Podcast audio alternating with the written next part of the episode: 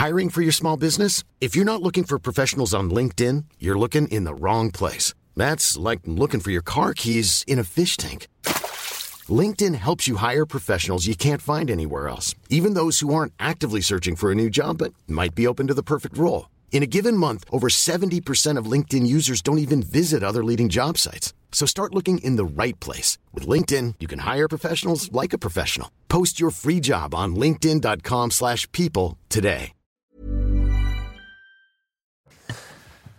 Bonjour à tous et bienvenue à l'heure des pros ce matin Perpignan ce dimanche. Anne Hidalgo a comparé le sort des musulmans dans la France de 2022 à celui des juifs dans les années 30. Madame 5% est aujourd'hui prête à tout pour gagner quelques voix. Dut-elle pour cela souffler sur les braises, réécrire l'histoire et désigner l'adversaire comme fasciste?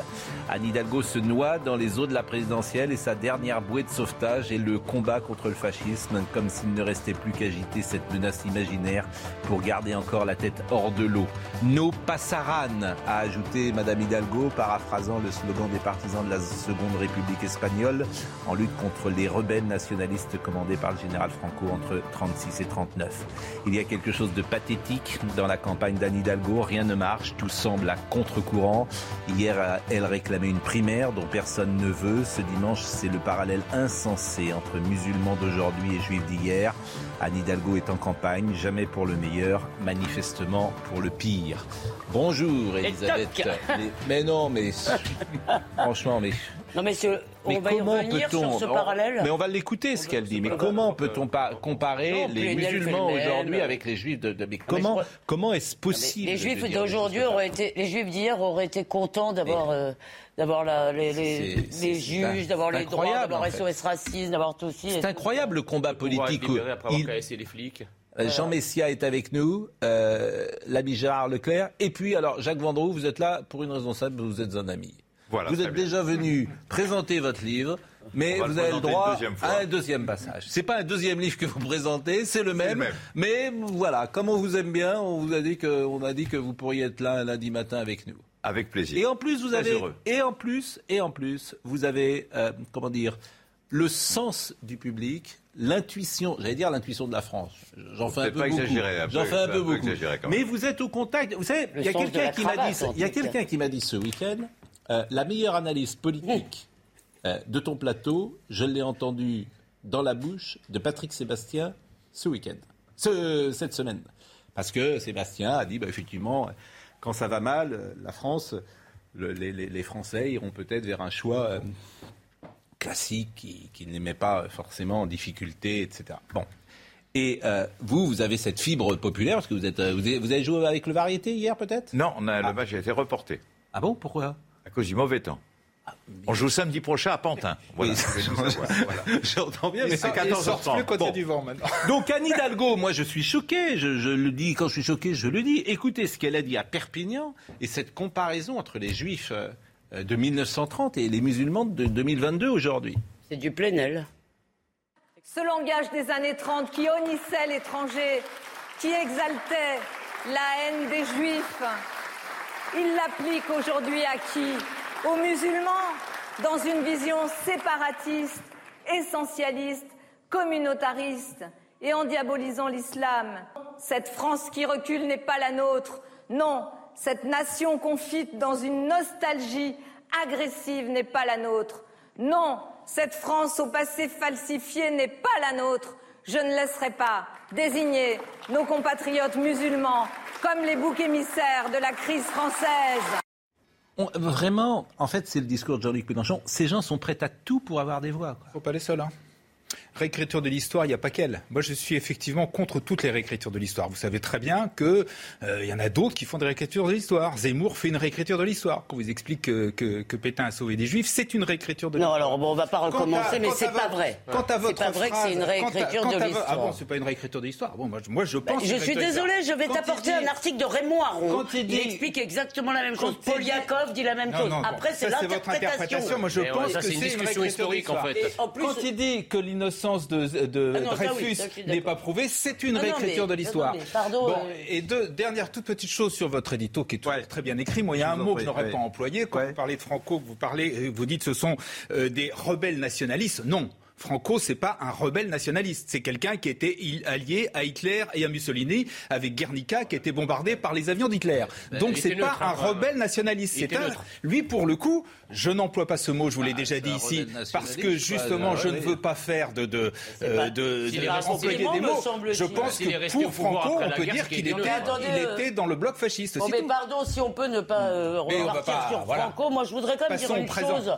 Enfin, je- juste, juste un mot. juifs Juste un mot. Je vous donne la, la parole après. La complaisance d'une partie de la gauche pour l'islamisme en rupture totale avec l'héritage habituellement, euh, comment dire, euh, euh, hostile aux, aux religions, ce qui était le cas euh, du PS, pour plusieurs raisons, par tiers-mondisme, par recherche d'un électorat de substitution, par analyse.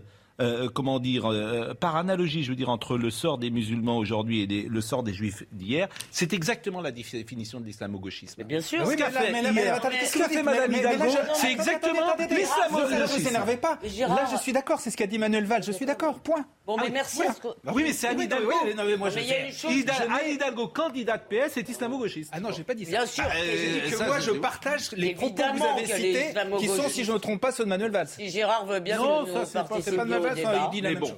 Mais là-dessus, Elisabeth Lévy. raison. Merci. Mais je trouve ça incroyable. moi, je- Non, euh, a- C'est des propos, je dis pas qu'elle est, c'est des propos. Au-delà de l'infamie de ces propos, parce qu'évidemment, il n'y a pas de, il n'y a évidemment pas de déportation des musulmans, ni personne qui veuille y procéder. Évidemment, il y a un état de droit, il y a des associations, il y a, il y a de la presse, il y a des institutions qui protègent tout le monde, mais c'est pas ça qui m'intéresse. Ce qui m'intéresse, c'est que euh, cette comparaison est vraiment fallacieuse. Pourquoi? Parce que les juifs, dans les années 30 et les 40, on leur disait, vous ne pouvez pas français. Les musulmans, on leur demande de l'être plus. À tort peut-être, à raison peut-être, je n'en sais rien. Là-dessus, il y a une discussion. Ce que, euh, je veux dire, un certain nombre de gens demandent aux musulmans français, D'accord C'est de quand, quand, quand Zemmour parle d'assimilation, mais aussi quand on leur demande de se conformer aux mœurs françaises, ce qu'on fait souvent sur ce plateau, c'est d'être plus français. Jamais on ne leur dit vous ne pouvez pas être français. On leur demande de l'être mieux dans, dans ce que, enfin moi en tous les cas, dans ce que je considère, je veux dire être français, c'est-à-dire les mœurs. J'ai compris. Non, Voilà. mais, non, mais sur- Bon, c'est quand même très important. Surtout, la- la- l'attitude des juifs dans les années 20 et 30 n'a rien à voir avec l'attitude des, des- des musulmans aujourd'hui, en tout cas de certains d'entre eux. aujourd'hui?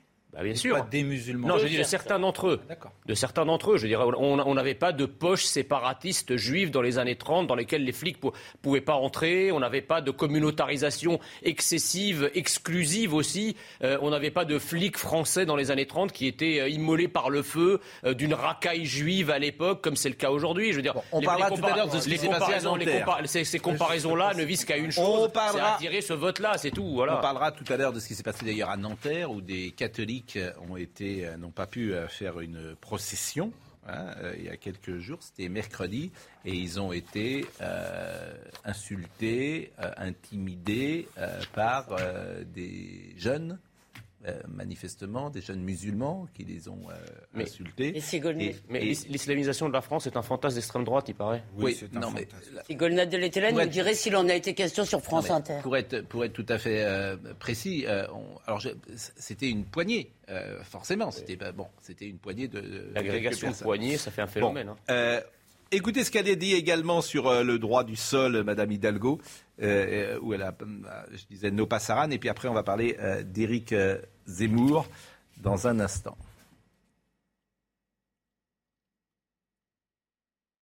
Cette soi-disant préférence nationale, qui en fait est une autre définition du racisme. Je ne laisserai pas détruire le droit du sol. Ce droit qui est un puissant moyen d'intégration. Je ne laisserai pas ces forces obscures abîmer notre Constitution qui garantit notre liberté. Je ne les laisserai pas faire de la France la honte de l'Europe. Bon. Écoutez, de toute façon, euh, elle n'aura rien ça. à laisser faire parce que je pense qu'elle ne sera pas très présente. euh, Non, mais c'est un autre débat. C'est le droit du Oui. sol. On a quand même, jusqu'à preuve du contraire, le droit d'en débattre, non? Oui. Et de Oui, dire enfin, qu'on est pour. mais, mais je, Bon. je- Sur, sur la préférence. Je suis sur la d'accord, mais préférence- Donc, remettre en cause le droit du sol, je Sur trouve la que c'est préférence grave. nationale, dire que c'est du racisme, excusez-moi, la préférence nationale, tous les pays du monde Euh, l'appliquent. euh, Il n'y a que les pays qui ne sont plus des nations qui ne l'appliquent pas. Un passeport, c'est une préférence nationale, Gérard. Ouais, je, je- je trouve invraisemblable même qu'on puisse. Ah oui. Mais les États-Unis, euh, c'est pas, un- c'est pas une démocratie fasciste que je sache. Bah oui, non. Ils ont préférence alors nationale. Alors bah, la préférence nationale. Mais- euh, mais- mais- allez travailler aux États-Unis. Tout dépend de ce que vous appelez préférence nationale. Vous savez Ça- très ça- bien que la préférence nationale, elle existe d'ores et déjà. Puisqu'il y a toute une certaine. Par exemple, Alors, les, étrangers n'ont pas le Ouais. droit de voter. Que l'on- veut démanteler, donc, justement. Ça existe déjà, Que la préférence nationale. Alors ensuite, là, toute la question est de savoir jusqu'où vous allez dans la préférence nationale. Et il y a un moment où, effectivement, ça devient discriminatoire. C'est aussi simple que ça. Le droit il n'y a d'ailleurs pas de grande, de Zemmour. grande démocratie qui applique jusque où veut l'appliquer Gérard. euh, Éric Zemmour. Il y a une démocratie qui applique le droit du, qui, qui, qui- qui n'applique pas le droit du sol, cher Zemmour. Gérard. Oui, mais il y en a Et une grande qui s'appelle l'Allemagne, et l'Allemagne est venue au droit du sol. Une c'est nation, pas- une, pas nation, qui ne sépare sait si pas. c'est pas ma spécialité. Oui. Euh, mais tout ça, franchement, je vous écoute, euh, j'écoute euh, Anne Hidalgo, je trouve que tout ça ne fait pas sérieux. Ça fait pas sérieux, ça fait pas crédible. C'est-à-dire que c'est des débats qui sont euh, des débats à deux balles. C'est-à-dire que on parle des catholiques, on parle des musulmans, on parle de, des juifs, etc. Je veux dire, tout le monde a le droit de- d'exister d'abord dans un premier temps. Et je trouve qu'on est en train de dans cette campagne, en tous les cas, sur ce que je viens d'entendre, en train de gratter un petit peu à droite et à gauche, où on peut récupérer des voix, etc. je trouve pas ça, je trouve pas ça sérieux. Mais vous voudriez qu'on n'en parle pas, en fait. non, non, il faut, non, mais justement, il faut en parler. Mais l'impression que j'ai entre les déclarations des uns et des autres, c'est-à-dire que je trouve qu'on essaye de prendre un Éric petit peu à Zemmour. droite, un petit peu à gauche, un Éric petit peu au centre, etc. Enfin, La- moi, je, la suis pas d'accord avec ce débat. C'est-à-dire que je respecte tout le monde, et Dieu sait si euh, j'ai Mais pas tous les comportements. Ah non, je- ah non, non, non, non, non, mais vous avez raison, Elisabeth. jamais- Non, je dis simplement qu'il y a un côté, et c'est pas ma spécialité, je trouve qu'il y a un côté un peu amateur. C'est tout, ça s'arrête là, ça n'engage que moi, hein, je peux me tromper. Hein. La société française est sous tension. Euh, là, cette campagne présidentielle sera violente ou ne sera pas. Ça Et- commence, là. Et, et on voit bien, effectivement. Alors, en plus, chacun se radicalise. C'est-à-dire que Anne Hidalgo, elle n'ira sans doute pas bout. Elle n'ira sans doute pas bout. Parce que, effectivement, comment dire, ces sondages sont trop bas. Sauf si ça change. Si, si elle dépasse, si elle arrive à 7, 8, 9, les choses changent. Mais évidemment que si elle est à moins de 5, ça va être très compliqué, forcément. hein. Bon.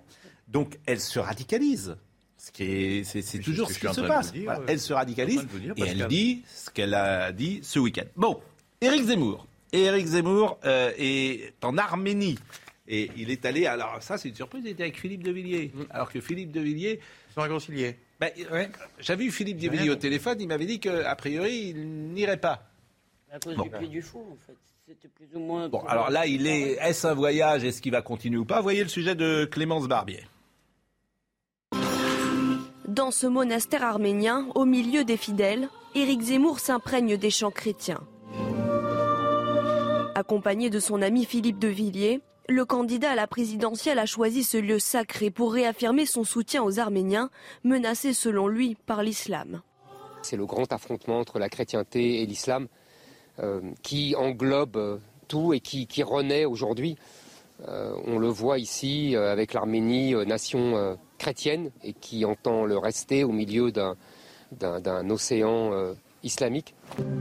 Rose à la main, le candidat a profité de sa visite au mémorial du génocide arménien pour envoyer un message fort aux nations voisines majoritairement musulmanes, et notamment à la Turquie, qui refuse de reconnaître le massacre. Je ne pense pas que les dirigeants azéris ou- s'inscrivent délibérément euh, dans ce conflit de civilisation. En revanche, Erdogan, le Turc, lui, euh, le fait délibérément. Il sait très bien où il va, il sait très bien ce qu'il fait.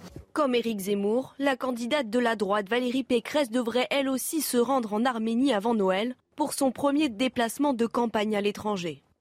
Euh, ça, ça- ça a plus de gueule que le candidat Macron en 2017 qui va en Algérie pour dire euh, que la France a commis un crime contre l'humanité-. Non, mais je, je- je ce que vous dites. euh, à chaque fois, je vous dis qu'il ne le redirait plus aujourd'hui. Mais bon, je pense que c'était une erreur qu'il a dite et ça Il fait partie des erreurs qu'il a faites. Et en revanche, ce que je trouve intéressant, c'est les signes qu'envoie Éric Zemmour dans sa campagne présidentielle. Et c'est ça qu'il faut décrypter. Il est en Arménie pour des raisons précises, pour euh, euh, euh, lancer des signes, en l'occurrence à la communauté chrétienne. Ils sont Alors 800 000. après- Ils sont 800 000 Voilà. en France. Oui, on les salue d'ailleurs, les Arméniens. Les 800 Parce 000. que, ils- sont autant que ça Oui, oui. J'ai eu un de mes amis ce matin, parce que hein, justement, je sont- voulais m'intéresser au sujet. J'ai eu un ami ce matin qui m'en a parlé, et je lui ai dit, mais vous êtes combien? Il m'a dit, on est environ entre 700 et 800 000. Mais ça vient toujours Très des belle grandes villes. Magnifique. exemple d'assimilation à la française. Mais exact, c'est des exemples, ces C'est- mecs-là. c'est- des exemples. Voilà. Et exemple de euh, ce qu'était la France lorsque euh, les Arméniens sont arrivés. Et ce qu'était la migration. qu'elle pouvait assimiler. Et euh, aujourd'hui, les Arméniens peuvent avoir la double culture parce qu'ils l'ont. Ils l'ont. C'est-à-dire que très souvent, ils appellent, notamment aujourd'hui, les Arméniens qui ont 25 ou 30 ans appellent leur enfant d'un nom euh, arménien, d'un prénom arménien plus, plus exactement. Souvent, hein, ça arrive. C'est très intéressant d'ailleurs parce qu'au départ, il y avait eu le chemin de l'assimilation qui passait par le prénom à 100%. Mais aujourd'hui, comme ils sont as- assimilés à 100%, ils donnent un signe de ce qu'ont été leurs C'est ancêtres. ce que je vous rappelle, c'est c'est ce que refuse, c'est ce que refuse Zemmour. C'est ce que refuse. Zemmour. Mais, C'est parce que, la- bah, c'est parce que mais- la France ne les- ne- ne- ne- n'offre plus aujourd'hui ce qu'elle offrait il y a ah 50 non, ans. mais- mais, cher Gérard, moi je L'interprétation de je- Pascal est je- intéressante, Je, ne suis pas le porte-parole euh, d'Éric Zemmour. Si vous me permettez, c'est vrai aussi pour les Corses aujourd'hui. Qui, euh, qui redonnent des prénoms anciens. C'est vrai aussi pour les Basques. On cite souvent Bichente Lizarazu. C'est vrai aussi. Bon, il y a un route. Parfois, on peut être 100% assimilé français et avoir Mais non. Alors, pardon. un regard vers une culture. Ça qui, euh, sur le Non, cadavre de la pardon, pardon Pascal, je trouve ça intéressant cette idée que, en fait, euh, on peut redonner des prénoms. Euh, des prénoms, disons, d'origine, Oui. quand, euh, quand on est vrai très aussi pour, euh, assimilé. chez les Juifs. Et je dirais que... ça- euh, Mais malheureux... Eh qui- bien, alors, qui- justement, qui, il y a vous... 40 ans Je vous- ne- ou 50 ans, euh, c'était pas. euh, je, euh, Bah, moi, je m'appelle. Elisabeth. Voilà. Voilà, ma sœur s'appelle Daniel et mon frère Charles. Donc vous Ah oui, voyez. oui. Mais oui, mais Exactement. Eh ben, justement. je vais vous dire, tiens, je vais Attendez, vous faire, pardon, une- je vais vous faire une terminé, révélation. Je vais vous faire une révélation. Je finis juste, je ne suis pas sûre. Alors pour les Arméniens, je n'en sais pas, vous avez certainement raison. Mais par exemple, chez les Juifs ou chez les Basques ou chez les Corses, je ne suis pas sûre que ce soit le signe d'une assimilation tellement réussie qu'elle permet de s'en Si, extraire. justement. Pas chez les Juifs, en pas tous chez- les cas. chez les- Juifs, il y a peut-être une prise de distance aujourd'hui par la religion. Bah si, excusez-moi, je vous dis la vérité. pas que les Juifs ne sont pas assimilés dans la société française. Ah, je dis qu'il y a beaucoup de Juifs pour qui assimiler est une insulte. Mais, Oui, non, mais attendez, Excusez-moi, mais chez les Basques, euh, il y a un mouvement euh, a un autonomiste, voire indépendantiste, nationaliste Oui. basque, bah, bien sûr. Et je veux dire, à un niveau Cette bien manière de inférieur. vouloir tout Non, mais- relativiser. non, non, non, mais attends. c'est- En fait, c'est des perversions mentales. Mais vous Non, non. entendez pas ce. C'est-à-dire dit que avez, mais vous avez une population qui a du mal à s'assimiler. Et pour dire vous que, que cette population elle a du mal euh, à s'assimiler, vous prenez d'autres exemples et vous dites regardez c'est partout. C'est des- ça s'appelle on est C'est incroyable. Pas du tout, on est- non, non, non, non. Quand il parle des Basques, les Basques ne seraient pas assimilés en France. J'ai Non, jamais mais dit vous- ça. j'ai Mais dit vous le dites pas, mais ça, ça, ça Non, revient pas. vous Excusez-moi, il y a un toujours des mouvement des écoles basques en immersion. Alors pourquoi le dire Il y a un mouvement des écoles basques en immersion qui n'est pas particulièrement Mais ils sont 12. un mouvement d'assimilation. Mais ils sont dire, 12. mais Excusez-moi, mais je le vois. Mais ils sont 12, Ah Non, Elisabeth. Pascal Lafranc, vous vous vous trompez. parlez d'assimilation Mais c'est très bien. Ils défendent ces gens-là, défendent la double culture. Non, non, moi j'aime pas ça. Moi j'aime Ah pas les vous n'êtes écoles pas d'accord. Je dis que eux disent ça. Moi je le regrette.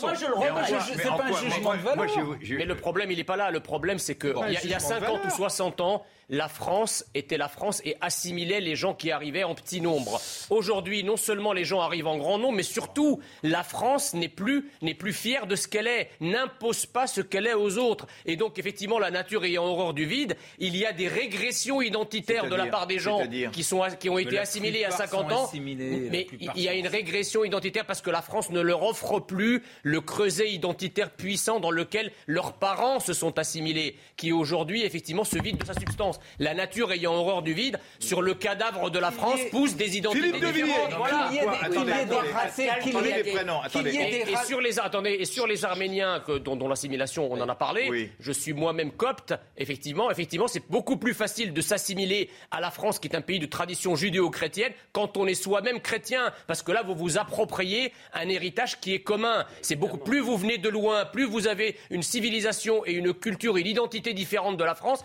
plus c'est difficile de s'assimiler, voire impossible. C'est ce qui arrive avec les millions de personnes qui arrivent du monde arabo-musulman et qui n'ont aucun point commun civilisationnel, religieux ou identitaire avec la France. aussi, il y en a vous en avez d'autres qui arrivent. On dit encore. 600 000 hein, pour les Arméniens. Oui. C'est- Il y en a qui c'est arrivent, 600 000, il y en a qui 400 000 arrivent- sont nés en Il y en a en qui France. arrivent d'encore plus loin. Et d'ailleurs, ça m'amuse que vous les citez souvent en exemple, justement. Par exemple, tout ce qui est la communauté chinoise, etc. Oui, parce qu'il Donc, c'est pas une histoire de distance Si, et de. de- si, parce que la civilisation chinoise, elle a des compatibilités avec la nôtre. Philippe enfin, n'est pas, moi, le cas, une- qui n'est moi, pas je- le cas de la... Ah bah moi, si, je m'adresse à si. Ou en tout Elisabeth. cas, ils ont fait l'effort. Moi, je m'adresse à Elisabeth. Moi, j'ai une grande fierté. Mon petit-fils a un prénom hébreu. Il s'appelle Harel. Voilà, c'est tout. Comment il s'appelle Harel. Non, mais La montagne, pas la montagne, la- vous savez, ça veut dire la montagne de Dieu. Donc, je suis très fier. Non mais très bien, Jacques, j'essaye juste de vous dire que par ailleurs, et je peux le déplorer, mais l'observer, y compris autour de moi, il y a de- une, une- comment dire, l'affirmation identitaire qui a été chez les musulmans, ou chez une partie des musulmans, pardon, hostile à la France, qui n'est pas le cas dans plein d'autres communautés ou dans plein d'autres populations, elle existe dans beaucoup, dans beaucoup de monde, c'est-à-dire le retour vers des traditions euh, euh, particulières. Et- On peut- et voilà, ça quoi- existe. Allez, on avance, on avance, on avance. En quoi ça peut vous gêner? Bah de quoi? Qu'il y ait Alors, d'autres... Moi, je suis d'accord. Non, mais je vous, veux vous pas. êtes, euh, je crois que Pascal veut avancer, mais Allez, si vous voulez, on- poursuivra cette avançons. conversation. Jacques, Non, non, avançons. mais vrai, Zemmour de Villiers, parce que ça nous intéresse. Zemmour de Villiers, euh, ils plantent un arbre tous les deux. Et Philippe de Villiers, est-ce que ça peut être un- une aide pour euh, Éric Zemmour? Voilà une bonne question. On reviendra. On viendra prendre de nouvelles. moi je propose qu'on revienne avec le président. Voilà. On reviendra ici Quand il, il prend- il devra planter le sien avec le président. il, de- il sera obligé de planter le, le Et sien. oui, on pourrait. Je serai pas obligé, je, je- je- ça me fera, je le ferai avec plaisir. Et ce qui serait bien, c'est que le, mien penche à droite et le tien penche à à gauche. gauche.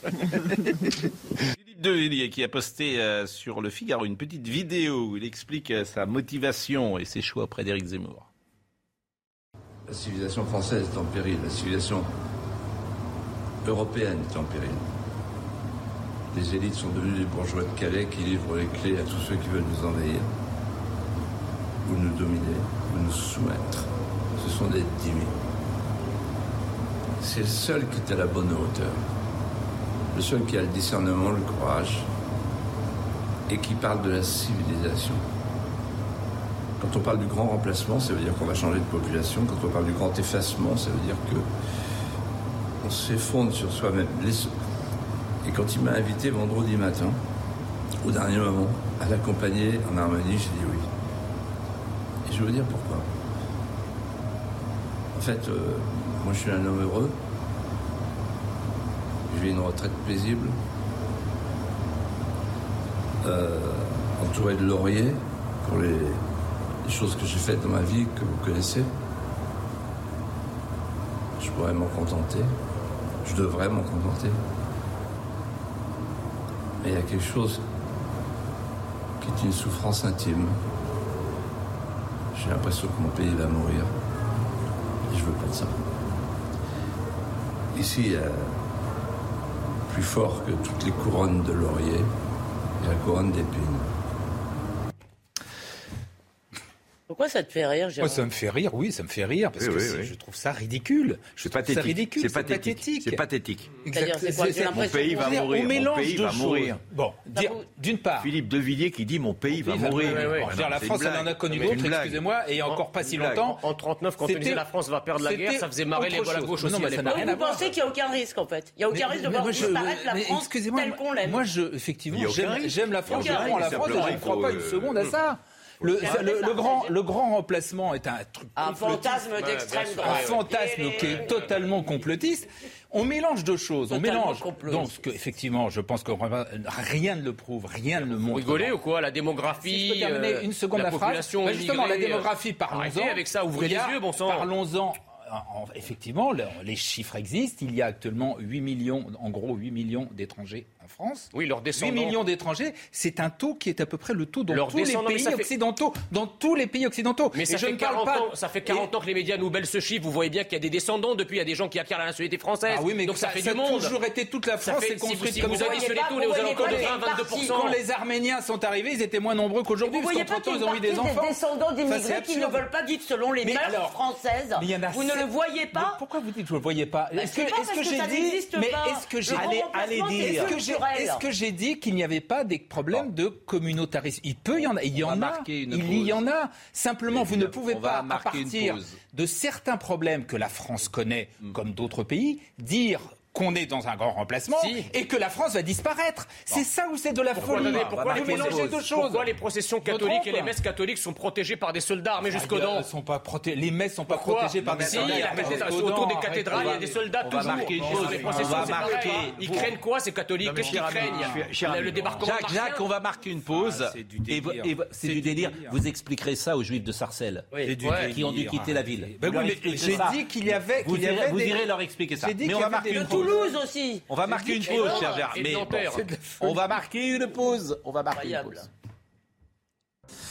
Éric Zemmour a choisi pour premier déplacement à l'étranger de sa campagne officielle l'Arménie et il est avec le fondateur du Puy du Fou, Philippe de Villiers, qui a pris part euh, au voyage. Il a appelé à mieux défendre l'Arménie, nation chrétienne, au milieu d'un océan islamique.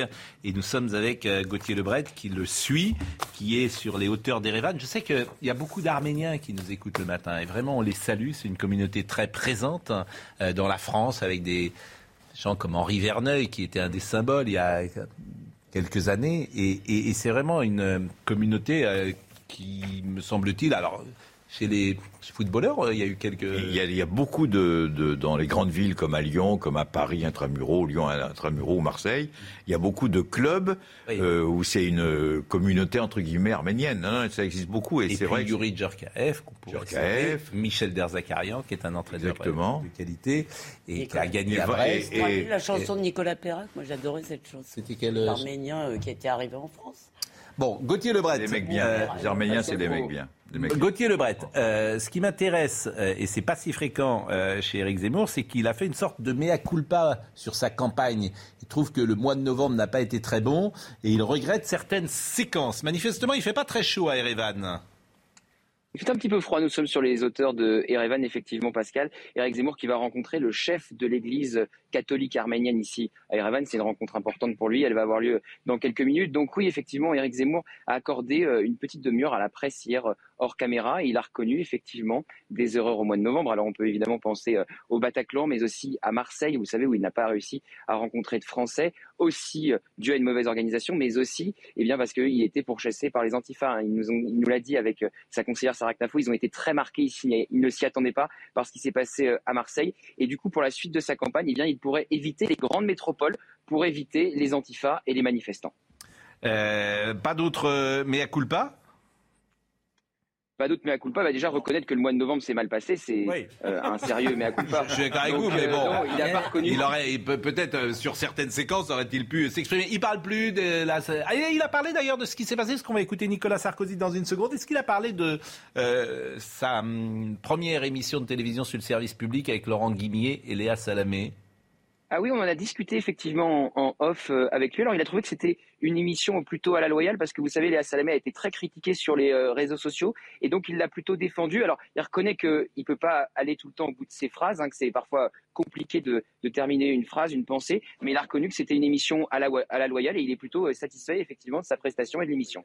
Non, mais euh, moi, euh, c'est important ce que dit le candidat, puisque c'est lui-même considère que c'est à la loyale. euh, C'est bizarre parce qu'il sort de l'émission de TF1 euh, furieux alors que là, il ne pouvait pas finir une Euh, le, la fin du voyage en Arménie, c'est quand?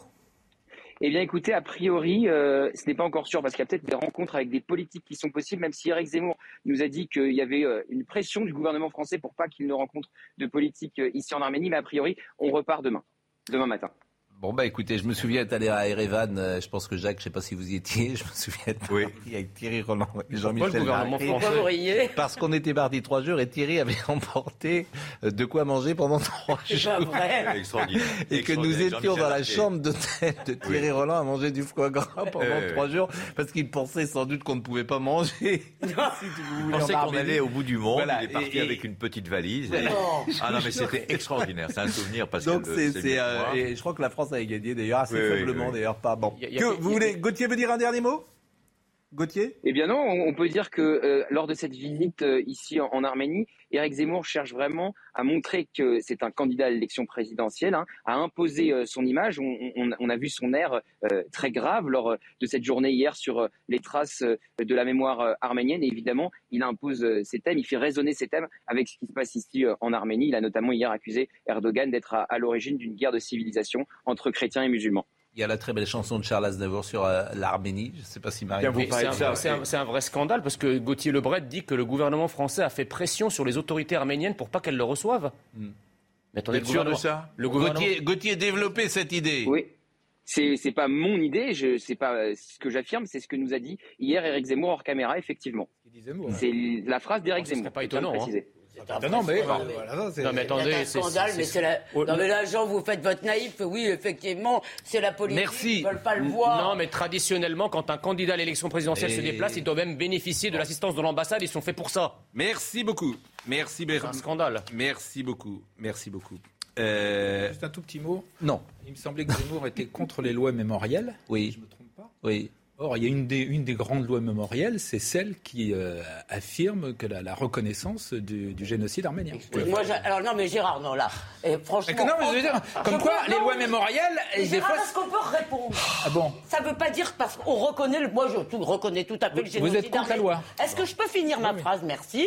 Je reconnais tout à fait le génocide arménien. Je dénie à l'Assemblée nationale la légitimité pour se prononcer là-dessus. Je déteste les lois mémorielles. Nicolas n'est pas Sarkozy. pour ça que je nie la Shoah ou le génocide arménien. C'est le Nicolas- rôle des historiens, pas de l'Assemblée. Nicolas Sarkozy. Et surtout, les Arméniens nous emmerdent pas tous les quatre matins comme ça, ça- non, certains autres. Non, Euh, attendez. mais, non, mais c'est vrai. il n'y a pas de rente mémorielle arménienne. Langage, langage. S'il vous plaît. Euh, ici, euh, c'est pas, on n'est pas à la foire à Neuneu. Euh, euh, donc vous êtes gentil, vous parlez, euh, euh, si vous me permettez. Ce mot-là, j'ai déjà entendu sur votre plateau, Pascal. Oui, bah, il C'est un mot qui est utilisé par tous les Français. C'est entendu, mais il est un Nous peu. sommes une émission un peu populaire quand On parle même. pas si mal à la foire à non, non, non, non, non, mais Ouais. de- de- de- vous voyez ce que je veux dire. Essayons d'avoir un certain niveau euh, d'expression. Et au-delà du mot, d'ailleurs, la, la phrase. Oui, euh, je- je- je- était- Elle, elle était généraliste. Non, je Et maintiens. il faut je- se méfier des phrases je dis que généralistes. les Arméniens n'ont pas de rente mémorielle au même titre que d'autres mémoires qu'on nous sert à longueur de journée pour Nicolas Sarkozy. tirer des prébendes. Voilà. Nicolas Sarkozy, alors Nicolas Sarkozy euh, Ah. était sur RTL. Et euh, c'est vrai que euh, il a été remarquable. Voilà, il a été Ouais, il a- remarquable. il a été Et c'est vrai que dans cette campagne présidentielle, à chaque fois que j'entends Nicolas Sarkozy, je me dis, Il est là, on a quand même baissé de niveau euh, ces derniers temps. Et euh, il s'est exprimé notamment euh, sur euh, Éric Zemmour et sur la manière dont il est interrogé. En fait, il dit ce que tout le monde ressent. C'est-à-dire qu'il faut interroger les gens de la même manière, tous et tout. le- Voilà. Mais il le dit évidemment mieux que d'autres. Éric Zemmour, on en parle beaucoup, notamment sur les chaînes info. Vous faites partie de ceux qui pensent que les chaînes info ont contribué hein, à sa montée en puissance avec cette surexposition médiatique. C'est la poule et l'œuf. C'est ce que j'aime pas, c'est l'hypocrisie, qui consiste à inviter quelqu'un et en dire tout le mal qu'on en pense. On dit mon Dieu, c'est abominable. Non.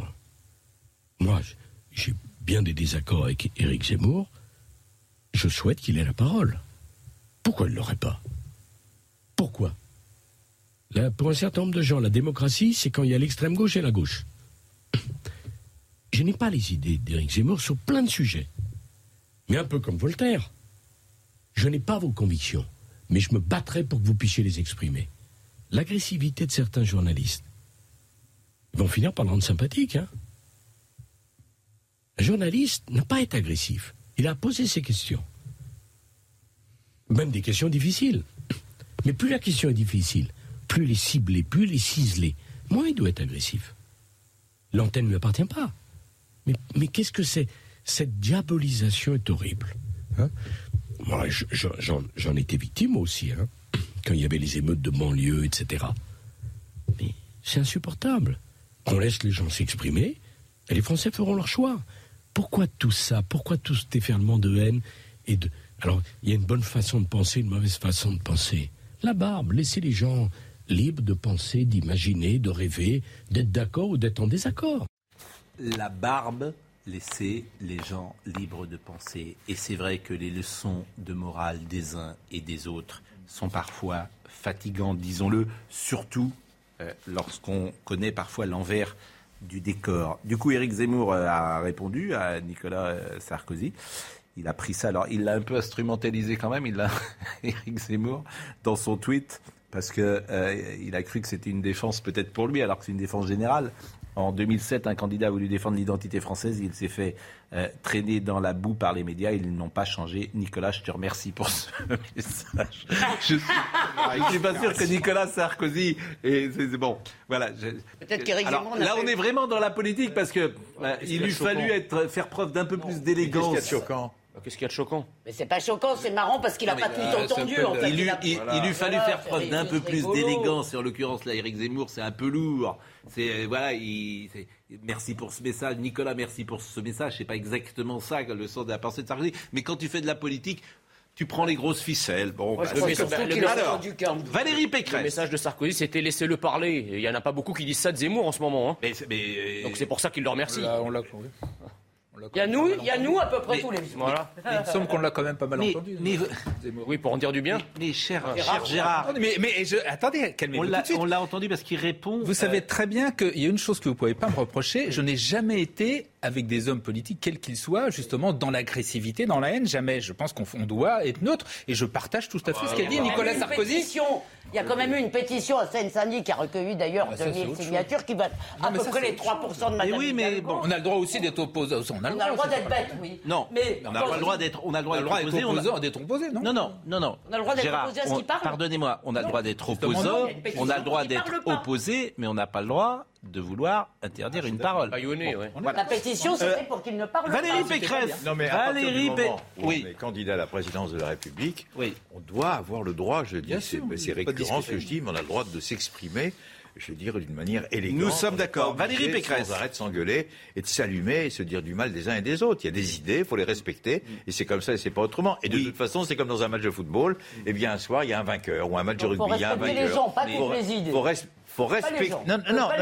Moi, Non, non, moi je je ne respecte respecte pas certaines idées. Sauf que moi j'essaye modestement, à mon niveau, de respecter les gens. Bah oui, c'est ce que je viens de vous dire, euh, cher C'est Jacques. tout. C'est Je exactement. suis pas du tout d'accord avec vous, mais alors mais j'ai rien de commun avec vous, Quand même. mais je vous respecte. Cherchez un peu, vous verrez. Non, non, non, non, je vous dis bonjour, je vous dis au revoir, je- vous avez un beau costume, etc. Pas de problème. mais je veux dire, je suis pas du tout d'accord avec vous. Mais ça, vous le savez, de toute façon. Mais il est sympathique quand même. Non, non, non, mais il est sympa, il est bien habillé, il a une belle cravate, il dit bonjour. aussi, il vous dit- aussi. Non, non, mais je veux dire, je respecte, je le respecte, mais je suis pas du tout d'accord avec lui. J'ai le droit quand vous même. savez- Je savez- pense que je mon pas. interlocuteur qui me disait que Patrick Sébastien avait fait la meilleure analyse politique de la semaine me dira peut-être que la meilleure analyse politique de la semaine, vous venez de la faire à l'instant. Je vous Pas rappelle- sur la cravate de Jean Je Bon, est-ce qu'on peut avancer Je n'ai pas Jean. juste un, un petit mot. Je n'ai pas pour vous préciser. J'espère qu'en démocratie, le désaccord n'est pas un crime. Mais, est-ce que vous m'avez entendu C'est une Allez, opportunité non, mais de attendez, débattre. attendez. Voilà. De toute façon, depuis que je vous connais, que je vous vois chez mon ami Pascal Pro, Oui. je ne vous ai jamais entendu dire tout va bien.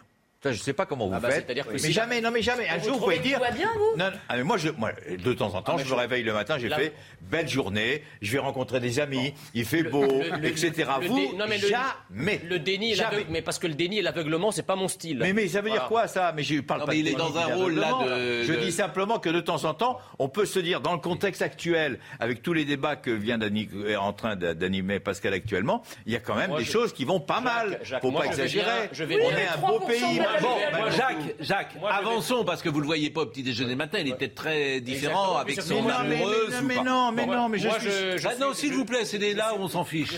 oui, bon, d'accord. Voilà. Très bien, très bien. Vous avez bien fait de dire ça. Valérie Pécresse. Valérie Pécresse. Alors Valérie Pécresse a fait son premier meeting. Bon. Ah bon? Euh, Valérie Pécresse a Oui. été plutôt excellente, j'ai trouvé, moi, à la télévision. Plutôt vraiment bonne dans les débats et dans l'interview.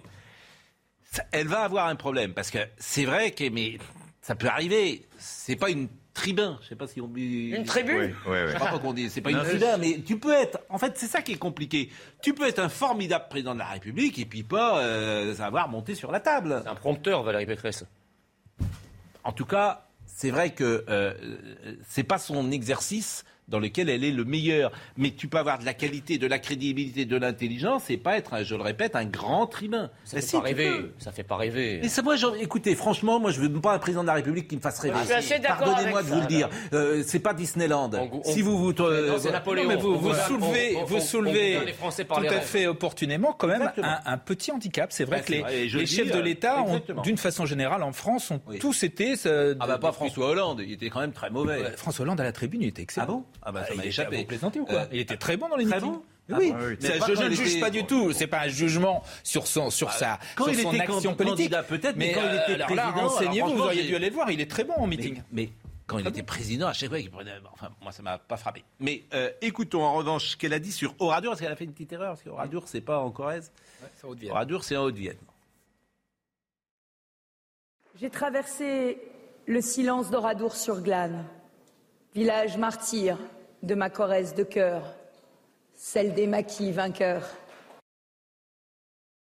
Bon, bah, c'est un peu arrivé. Boulet, Alors, en Boulet, revanche, voilà. c'est pas tellement ça, c'est pourquoi est-ce que j'ai pas écouté, je l'avoue, ce discours. Pourquoi est-ce qu'elle en parlait en fait? Je voudrais qu'on écoute Nicolas Sarkozy sur Valérie Pécresse. On ne vous a pas entendu Mais médiatiquement non, mais non, et toutes les télévisions, toutes les radios s'interrogent depuis la désignation de Valérie Pécresse. Mais on attend l'avis de Nicolas je Sarkozy. suis l'ancien chef de l'État. J'ai un devoir de réserve. Je n'ai pas à me mettre dans la bagarre politique. C'est clair, simple et net. Ça veut dire que Ce vous ne prendrez pas position rôle. Ce n'est pas ce que j'ai dit. Naturellement que je prendrai position. Le moment venu, parce que c'est un choix important. Mais je n'ai pas à être dans la campagne. Je n'avais pas à prendre position entre des gens qui étaient candidats dans ma propre famille politique qui ont tous été mes amis et la plupart mes ministres. Et qui sont encore des amis. J'ai parlé avec Valérie. Et j'ai eu grand plaisir à parler avec elle. Elle m'a téléphoné d'ailleurs une fois son élection acquise. Et j'y ai été sensible. Mais après, toute la journée, on va me remettre dans la vie politique. Je n'ai pas à être mis dans la vie politique.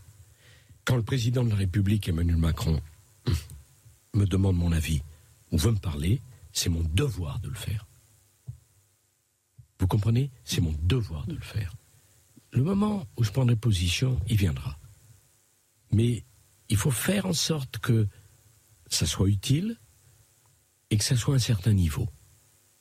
Parce que la fonction qui a été la mienne doit être respectée. Nicolas Sarkozy sur RTL dans l'émission On refait la télé, c'était samedi matin avec Éric Dussard et Jade. Je dois vous donner une petite information qui tombe à l'instant. Mercredi à 21h05, TF1 proposera une grande soirée spéciale avec Emmanuel Macron en direct de l'Élysée pour répondre aux questions d'Audrey Crespo-Mara et de Darius Rochebain à 116 jours du premier tour de l'élection présidentielle de 2022.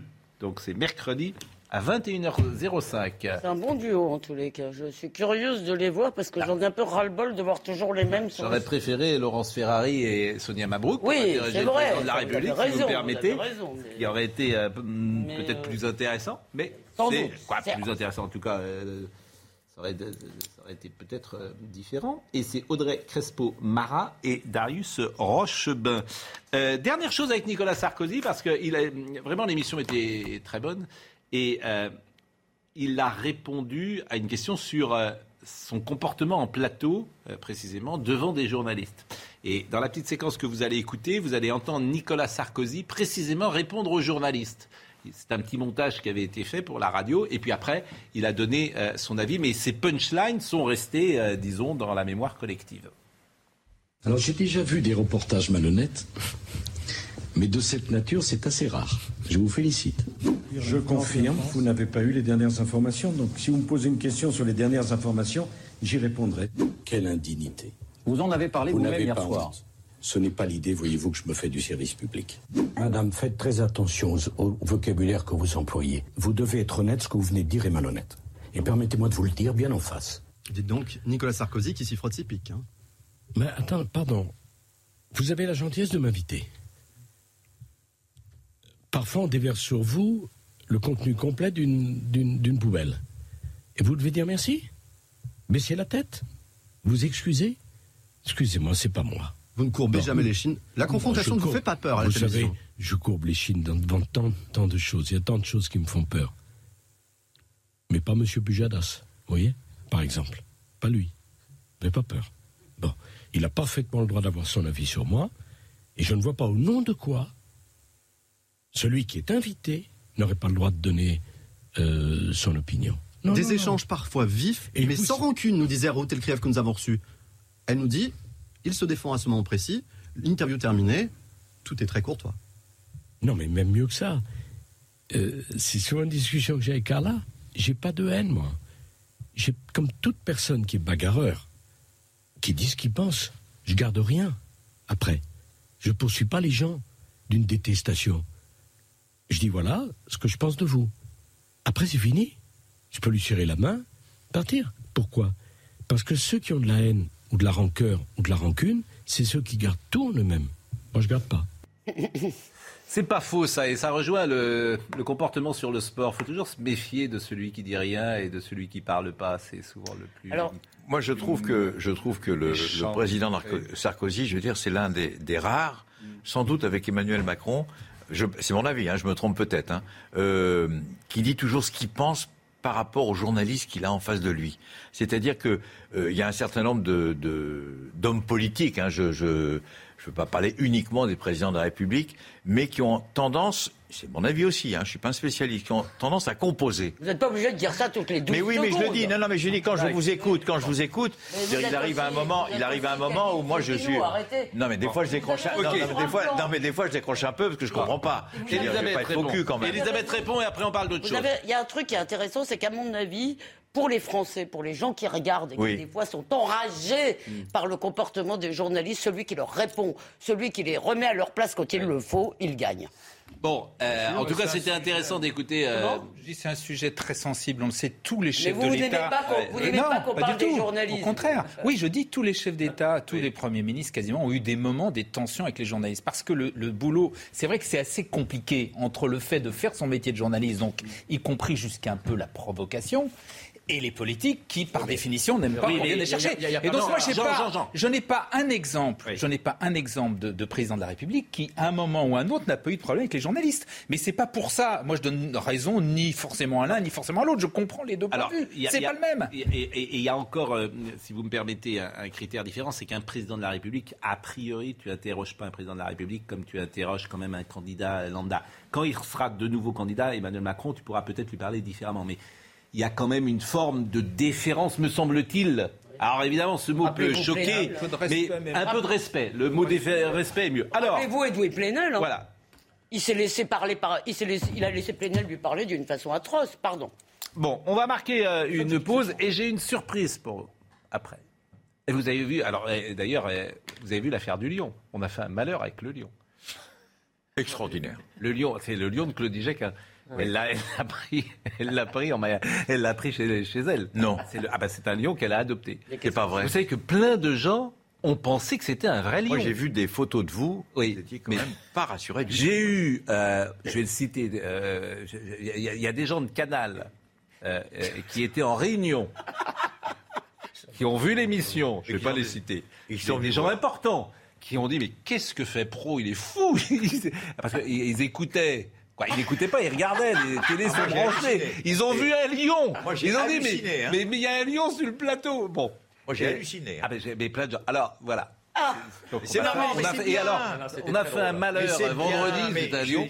Je veux dire, Bah, je vous c'était coupe juste. Pascal, c'est bien. La pause, c'est bien, c'est bien. La pause. Ça a été en tous les cas l'un des motifs de ma vie, en tous les cas un moteur. Il faut faire. Pas le lion, non, c'est pas mon truc le lion. Mais je vous dis franchement, faut faire des choses qui sortent de l'ordinaire. Autrement, qu'est-ce qu'on peut être triste? Mais c'est Pour effrayant. rigoler, vous. La pause Oui, pour rigoler, pour déconner, pour déconner, pour déconner, évidemment. La pause et nous revenons. Alors Jacques Vendroux a écrit son bouquin, on en a déjà parlé l'autre jour sur un malentendu, mais il revient parce qu'on l'aime bien. À tout de suite. Voilà.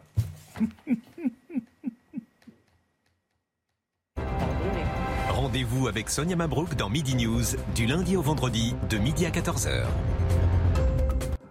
Je vais vous montrer des images du lion, parce que manifestement, d'abord, tout le monde ne l'a pas vu. Effectivement, tout à l'heure, je parlais peut-être dans le vide pour ceux qui n'étaient pas là vendredi. Donc, on va vous montrer des images de lion. Mais, je voudrais qu'on euh, euh, voit une des séquences, franchement, qui est peut-être la plus drôle de l'année pour un homme politique. C'est la séquence Arnaud Montebourg. Là, je ne sais pas ce qu'a pris à Arnaud Montebourg, s'il veut faire parler de lui, s'il veut faire un spectacle comique, s'il veut faire un one-man show. Euh, écoutez, Arnaud Montebourg tentant d'appeler des candidats à la primaire de gauche pour les convaincre de euh, disputer le challenge avec euh, Anne Hidalgo. Bonjour Jean-Luc, c'est Arnaud Montebourg. Euh, Parlons-nous dans la journée, ce serait vraiment utile. Amitié. Bonjour Yannick, c'est Arnaud Montebourg. J'espère que ça va. Euh, écoute, ça serait bien qu'on se parle. Veux-tu me rappeler? Amitié. Bonjour Anne, c'est Arnaud. J'espère que ça va. Euh, écoute, ce serait bien qu'on se parle. Euh, tu as mon téléphone, rappelons-nous. Amitié. Bonjour Fabien, c'est Arnaud Montebourg. J'espère que tu vas bien. Euh, dans la suite de nos précédentes euh, conversations, je voulais te parler. Euh, essaie de me rappeler dans la journée mes amitiés. Au revoir. Bon, bah écoutez, vous savez ce qu'on va faire? J'ai mon portable. Voilà le numéro d'Arnaud Bombourg. On va tenter. On va tenter le numéro d'Arnaud Bombourg. Alors je le mets là parce que j'ai... ça sonne. Est-ce qu'on entend en régie? Est-ce qu'on attend? Je vais voir. Est-ce que ça sonne? On va voir s'il nous répond ou pas. On ne sait pas. On va voir. On va laisser un message de toute façon s'il ne nous répond pas. Qu'est-ce que vous en pensez? Il n'y a pas amitié à la fin. Hein, On va voir s'il y a un répondeur, j'espère.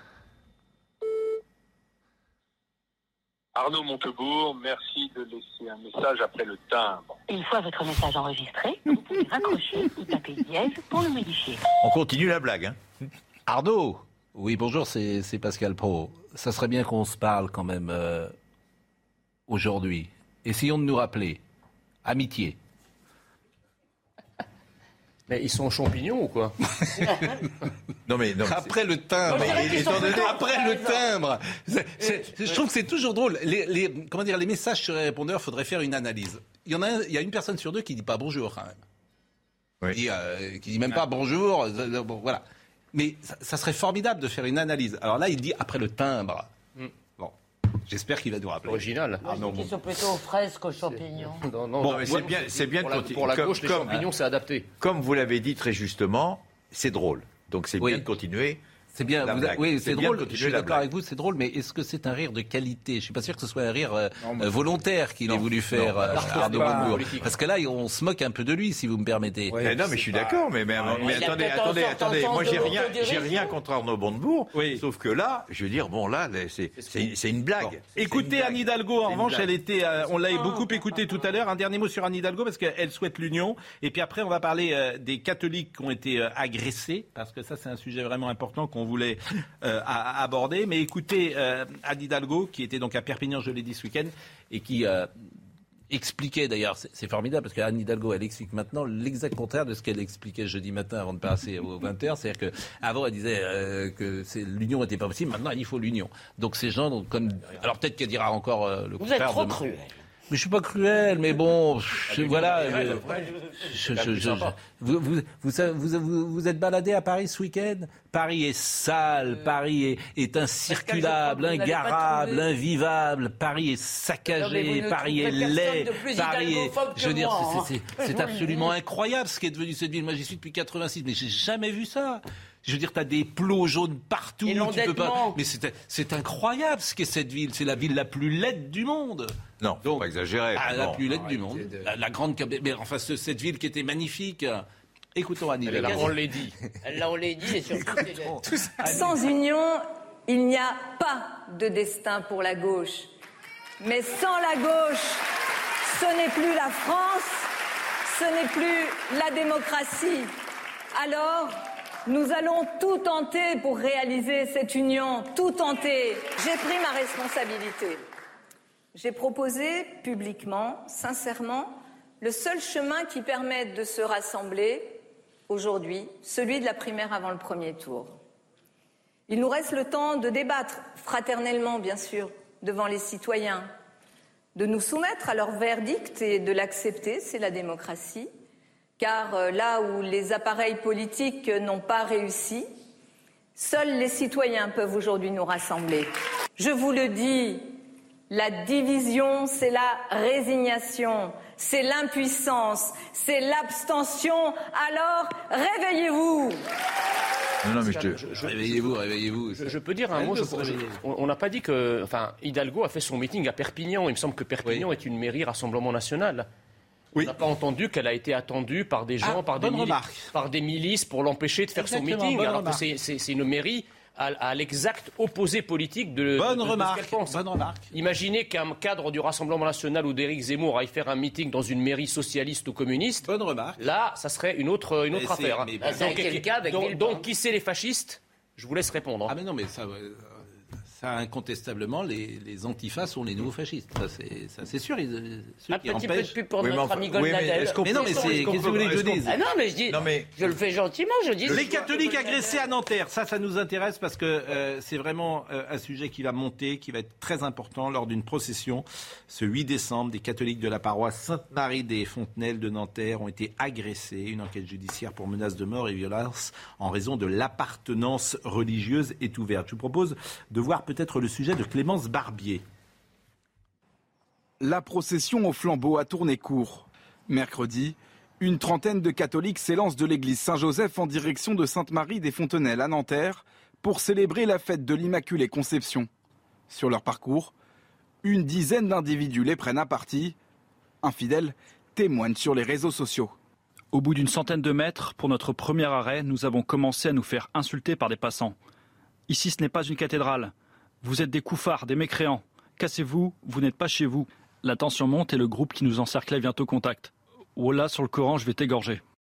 Selon le Figaro, le parquet de Nanterre a ouvert une enquête pour menaces de mort ou de crimes et délits contre les personnes et violences en réunion.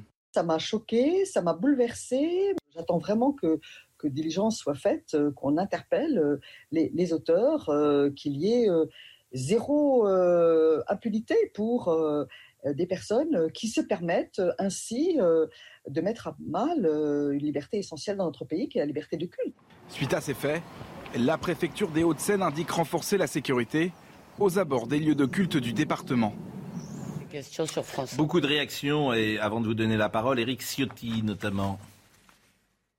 J'espère que, que la justice euh, fera son travail avec une grande sévérité contre euh, cette apologie du terrorisme, contre cet appel à, à la haine, cet appel à la mort. Je crois qu'il ne faut rien laisser passer. Nous sommes les héritiers d'une civilisation multiséculaire. Moi, je ne souhaite pas qu'elle vienne être bouleversée, qu'on vienne nous imposer, comme c'est le cas par la violence, par l'intimidation, peut-être aussi, et malheureusement on l'a vu dans la phase ultime par le terrorisme, qu'on vienne nous imposer des modes de vie, des cultures qui ne sont pas fidèles à cette histoire.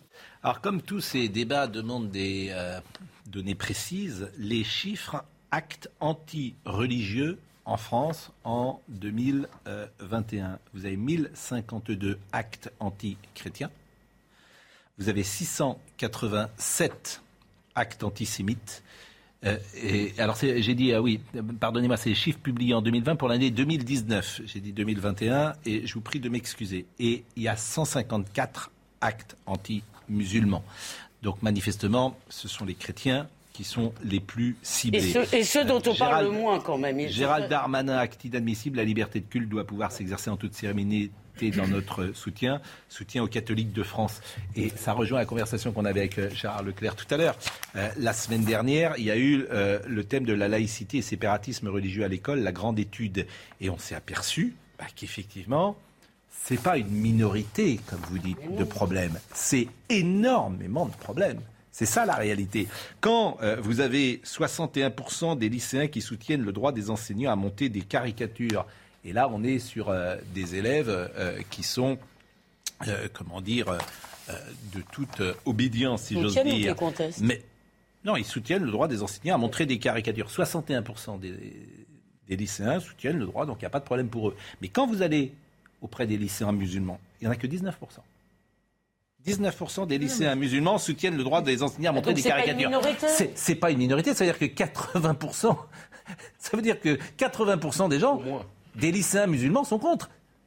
Montrer des caricatures. Mais si, vous arrêtez pas de dire que c'est des minorités, Bah, donc, donc, donc je- ça crée, et c'est très intéressant parce que si on mettait, je termine, si on faisait ce sondage sur tous les musulmans de France, on n'arriverait pas du tout à, ce, à 80%. Là, on est sur des lycéens.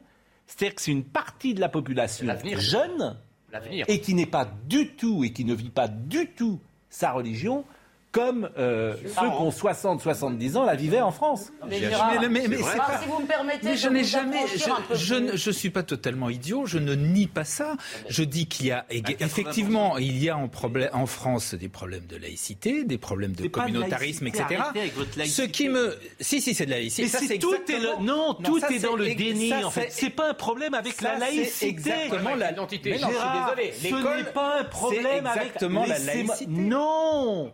Ce n'est pas comme vous voulez, Non, non, non. Gérard, Gérard. Est-ce que vous allez vous mettre dans la tête que c'est pas l'exemple que je cite là mais, euh, Ce n'est pas un problème avec la laïcité. C'est un problème tout simplement avec sa religion. Avec son identité. Justement. Mais Bah, c'est pas du tout la même de chose. la laï- la- la- Qu'est-ce que la laïcité, sinon justement la définition de ce que doit être les valeurs de la. République face, Mais vous ne face aux pas religions une chose. Alors moi, je vais vous le dire une fois ah pour là là toutes. là. Les études, les études, terrible. les études que vous ne voulez pas voir pour nous dire que ce sont des minorités. 30% des musulmans dans leur ensemble et 50% des jeunes. Selon ça, toutes les jeunes, moi, qui études, ne se considèrent pas culturellement si vous voulez, comme français. Ils veulent que la France change pour s'adapter à eux. Mais regardez, bon sang de bonsoir, les études. Non, mais justement, Pourquoi vous ne voulez pas les voir Mais je les Or, vois. à partir du moment, si vous voulez, c'est pas un problème simplement de communautarisme, c'est un problème de qu'est-ce que c'est être français.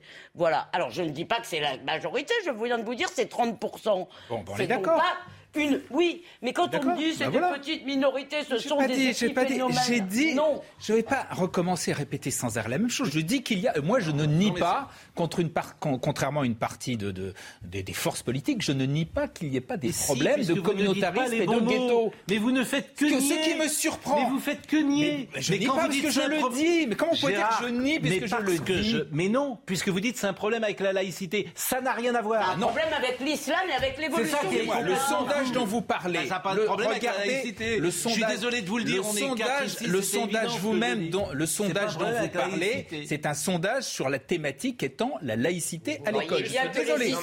Je suis désolé. Vous voyez bien que mais bien sûr, oui. mais, mais je ne le nie pas. Ce que là où je suis pas d'accord, c'est quand vous faites une généralisation contre l'ensemble des musulmans, d'une part, et deuxièmement, et deuxièmement, ce qui me surprend, ce qui me surprend, c'est aucun quasiment euh, programme politique ou candidat à la présidentielle ne s'attaque véritablement au cœur de ces problèmes. Moi, j'attends qu'on me fasse des propositions sur comment on fait pour, alors justement, mieux lutter pour imposer cette dit, laïcité, mais pour casser les ghettos, pour, pour effectivement s'opposer au communautarisme. C'est ça qui m'intéresse. C'est tout. Et vous connaissez, et m'intéresse. vous connaissez ma réponse. Comme d'autres pays le font. Mais et vous connaissez Comme le ma Danemark réponse. le fait. Et vous connaissez ma réponse. Mais votre méconnaissance du terrain, il n'y a Arrêtez pas de solution. ça. Alors, une Il fois pour toutes sur la pas. méconnaissance. Il n'y voilà. en a pas. Moi, je pense qu'il y a toujours. Alors, Et on- on- bah, vous avez parlé, je On réponds.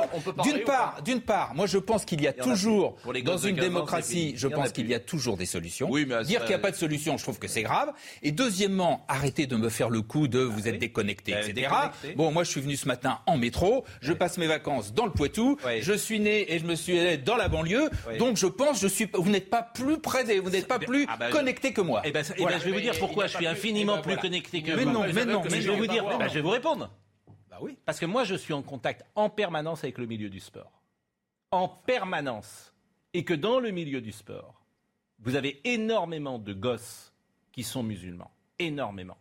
Et qu'aujourd'hui, dans les clubs de football, quand je parle au président, ben oui, mais moi je les ai chaque tous. fois ça, mais je, Ah bah à chaque fois ça, mais c'est important. juste il y a- il y un sujet. À chaque fois ça, c'est important. Mais il y a un Au lieu de sujet- dire à chaque fois mais ça, il y a répondez. un sujet. C'est la Mais vérité. je réponds. Mais je réponds. Donc- vous, vous n'avez aucun contact. Alors, je réponds. D'une part, dans le, dans le sport, il y a un sujet communautarisme qu'il faut effectivement combattre. C'est clair. Je peux pas dire autrement. Il faut le combattre. Cela dit, cela dit, je ne pense pas que le sport résume toute la société. Et deuxièmement, Alors attendez, attendez, attendez, attendez, et- attendez, Et attendez. deuxièmement, dans le sport, il y a brancher aussi, il y a aussi une partie de sport, d'assimilation qui se fait également le dans le sport, sport. le sport, le sport et la culture du vestiaire, la culture du vestiaire est l'une des choses les plus importantes de la vie, Elisabeth. Je suis d'accord. La culture du vestiaire. C'est-à-dire que que ce soit un vestiaire de rugby, un vestiaire de football, un vestiaire de handball, ça veut dire quelque chose et ça représente à 99% la société. Si vous avez des enfants, la première chose qu'il faut faire avant de leur apprendre à dire bonjour et au revoir, c'est de les emmener dans un vestiaire, de les inscrire dans un sport collectif ou dans n'importe quel sport. Et là, et là, il a raison, Pascal a raison, ça reflète toute la société. Toute, sans exception. Jean. Non, mais sur les, les catholiques. Vous n'êtes pas d'accord avec moi Tout à fait d'accord. Ah, quand même. Tout à fait d'accord. Les, les catholiques menacés à Nanterre, parce que c'est de ça, c'est- c'est de ça qu'on parle. D'abord, cette affaire est arrivée mercredi. On n'en parle que depuis hier, et encore pas toutes les chaînes. On, eût- on eût imaginé qu'une autre minorité ou une minorité aurait subi la même euh, chose. euh, évidemment, les matinales se seraient ouvertes là-dessus et on aurait chanté en boucle le chant des partisans. Là, euh, rien. Bon, la deuxième chose, c'est qu'on a quand même des territoires entiers, c'en est la preuve, où en gros, vous avez des populations euh, qui vous disent nous sommes chez vous, nous, nous sommes chez nous, chez vous, et vous n'êtes plus les bienvenus chez nous. Voilà. Donc des, la France, de dire des populations. Des populations, oui, des populations. non, mais laissez-moi finir. Dont trois non, non, non, non, alors attendez ça. Ah, c'est ce que. Non, mais c'est partout pareil. attendez. Et la deuxième chose. C'est crétin, mais. Non, mais la deuxième. Non, non, mais attends, Gérard, Gérard. Non, non, mais il appelle ça des crétins. Le déni. Alors, vous dites que des musulmans sont des crétins, des musulmans religieux sont des crétins. C'est ce que vous dites. je pense que des gens qui interviennent comme ça. Mais vous comprenez rien à rien. Pardonnez-moi de le dire comme ça. Mais rien à rien. personne n'entend rien. Si vous pensez que c'est des crétins, vraiment. Pourquoi vous les, qualifiez de quoi, vous? C'est pire que ça. Ce sont des, ce sont des musulmans religieux.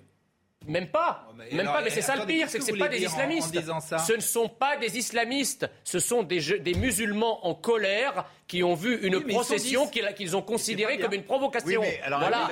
Donc, c'est pour ça que le mot islamiste, si vous voulez, un moment, les, mecs qui ont fait ça, ils sont pas barbus, ils sont pas Angela là-bas, ils tiennent pas une mitraillette. voilà. Mais moi, je sais ce que c'est. C'est des, des, racailles, d'accord. la plupart du temps, c'est des délinquants aussi. C'est aussi, euh, ils ont une pratique de la religion. Mais bien sûr, mais arrêtez. C'est pour ça que le mot islamiste qui considère qu'il y a une minorité étanche, bien identifiée, ça ne veut rien donc dire. Vous êtes en train de nous dire que euh, vous assimilez l'ensemble des musulmans à, à, ces, dix, personnes. Je dis que ces, jeunes qui ont, qui ont fait, qui ont commis cet acte, c'est des jeunes. Qui ont commis ces actes, ce ne sont pas des islamistes, c'est juste des musulmans en colère, c'est tout. Ils oui, des musulmans en colère. Ils, ont, ils sont dangereux. C'est pas des islamistes. C'est des musulmans en colère. Le mec qui a décapité Samuel Paty, c'est pas un islamiste. C'est un musulman en colère. La preuve, c'est qu'il a été enterré dans tout son village. C'est la définition de Boilem Sansal. Boilem Sansal dit qu'un islamiste, c'est un musulman impatient ou un musulman en colère. Donc, est-ce que veut dire Jean Ils appliquent. Ce qu'il veut dire Jean, pour le dire d'une autre façon, c'est qu'il n'y a pas une rupture étanche entre, d'un côté, les musulmans modérés, intégrés, qui existent tout à fait, et de l'autre côté, et qui sont tout à fait respectables. Il y a un continuum. Un continuum, bien sûr. Il n'y a pas une rupture nette. C'est ça le problème. Non, mais ils considèrent ces jeunes gens, parce que c'est moi ce qui m'intéresse, c'est les jeunes, parce que les musulmans de 40 ou 50 ans, parfois, n'ont pas le même rapport à la religion. Les gosses de 15 ans, manifestement, ces gens-là considèrent que euh, la religion est plus importante que tout. Ces gens-là Mais c'est pas ah oui, Vous ne pouvez pas faire comme ça. Mais personne dit que ce soit tous ou pas, ce n'est pas le sujet. 60% des lycéens, c'est quand même... Est-ce que j'ai dit que Même si c'est une minorité de 30%, ça fait un tiers, c'est gigantesque. Le Covid Ah non, le lion ah mais non, le, ah oui, ah, vous voulez revoir les ah oui, le lion le lion On l'a, est-ce que Marine l'a, les images du lion Est-ce que nous avons les images du lion Parce que ceux qui n'étaient pas là... Moi, j'étais suffisamment con pour y croire Alors voilà, deux minutes. donc c'était les images du lion de... voilà, c'était le lion euh, qui est venu nous voir, euh, voilà, qui, qui est désormais... Euh, voilà, il est venu. Dit, c'est incroyablement bien fait. Hein. Oui, et alors, ben oui, bien sûr. Alors, je rappelle que quand même, il y a un homme à l'intérieur. Hein. C'est ça qui est tout à fait extraordinaire. Donc il y a un homme qui est à l'intérieur. Mais alors il y a beaucoup de ça, gens. C'est très marrant. très marrant. Voilà. C'est génial. Voilà. Donc il y a beaucoup de gens qui ont cru. Euh... Ah, mais moi j'y ai cru pendant deux minutes. Oui, mais, mais, moi je le dis. Je le et alors le monsieur qui est à l'intérieur, je peux vous dire qu'il passe un mauvais moment parce que c'est pas facile hein, d'articuler comme ça. Regardez le lion. Ah, puis là il bouge bien la tête, etc. Non, non, il secoue très bien la tête. Euh, on peut. On peut. Un, un mot sur le Covid parce que ce qui m'intéresse. Alors un mot sur le Covid un mot sur le Covid et nous sommes avec monsieur, nous sommes avec monsieur Rabot, je pense. Euh, monsieur Rabot, bonjour. Bonjour. Ah, vous êtes connecté. Je vous ai demandé de venir euh, avec nous ce matin parce que je voulais vous faire réagir à ce qu'a dit euh, Boris Johnson. Il a parlé d'un raz-de-marée Omicron. on va l'écouter. Vous allez me dire si vous partagez son analyse.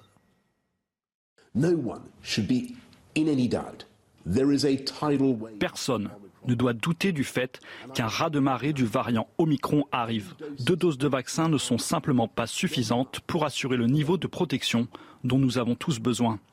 Mais la bonne nouvelle est que les scientifiques sont confiants qu'avec une troisième dose, une dose de rappel, nous pouvons tous retrouver ce niveau de protection.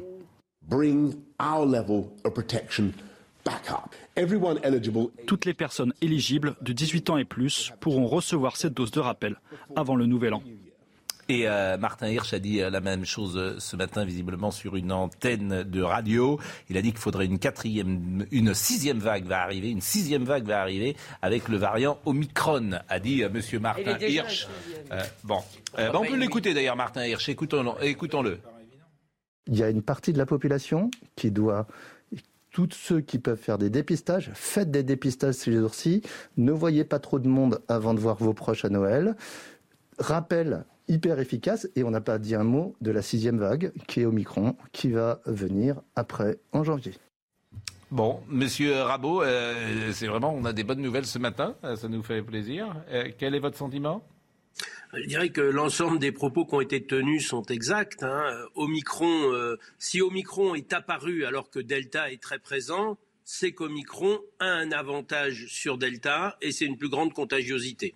Dès lors qu'il est plus contagieux, comme Delta était plus contagieux que Alpha, ou Alpha plus contagieux que le variant historique Wuhan, petit à petit, même assez vite, il va prendre la place. Janvier, c'est peut-être tôt, mais à partir de février, effectivement, on aura une grosse dominance de Omicron du fait de cette plus grande contagiosité que Delta. Il va le remplacer.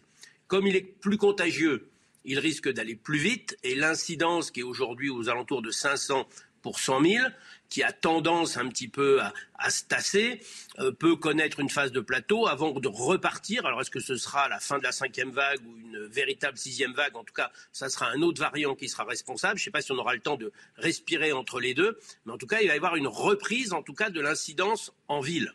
On sait qu'effectivement, la vaccination est un peu moins efficace, en tout cas pour éviter les transmissions sur Omicron que sur Delta n'était déjà pas parfait par rapport à ce qu'était le variant historique. Donc s'il n'y a pas de troisième dose et si les taux d'anticorps sont pas très forts, il va circuler assez fort. La seule nouvelle qui, entre guillemets, aujourd'hui n'est pas connue et qui pourrait être une bonne nouvelle, c'est que cet Omicron pourrait être moins pathogène, donner moins de formes graves, c'est-à-dire qu'il pourrait circuler davantage, une incidence plus forte, le 500 pourrait devenir 700, 800, 1000 pour 100 000. Par contre, l'impact sur l'hôpital, on voit déjà que l'impact de Delta grâce à la vaccination est beaucoup plus faible que l'impact qu'on a connu en première vague, rappelez-vous le printemps 2020, et on pourrait espérer que malgré cette accélération de la circulation du virus, l'impact sur l'hôpital ne soit pas corrélé ou en tout cas soit euh, très en, retard en termes d'importance et que l'hôpital ne soit pas saturé. On a l'impression aujourd'hui qu'avec Delta et les fêtes de Noël qui s'annoncent vont être compliquées pour les hôpitaux parce que là, la présence de patients à l'hôpital et en réanimation augmente. Euh, ça, ça va quelque part peut-être stagner à partir de la fin décembre, début janvier. Si ça réaccélère avec Omicron, ce sera très compliqué. Et c'est cet élément sur lequel on n'a pas encore de vision. J'entends bien. Alors moi, je me souviens avoir dit ici il y a 18 mois, en fait, c'est sans fin parce qu'après euh, le variant euh, Delta, il y aura le variant euh, bidule et puis le variant machin, etc. On arrive tout à fait dans ce cas de figure. Mais en fait, c'est sans fin, Monsieur Rabot. Donc ça ne s'arrête jamais.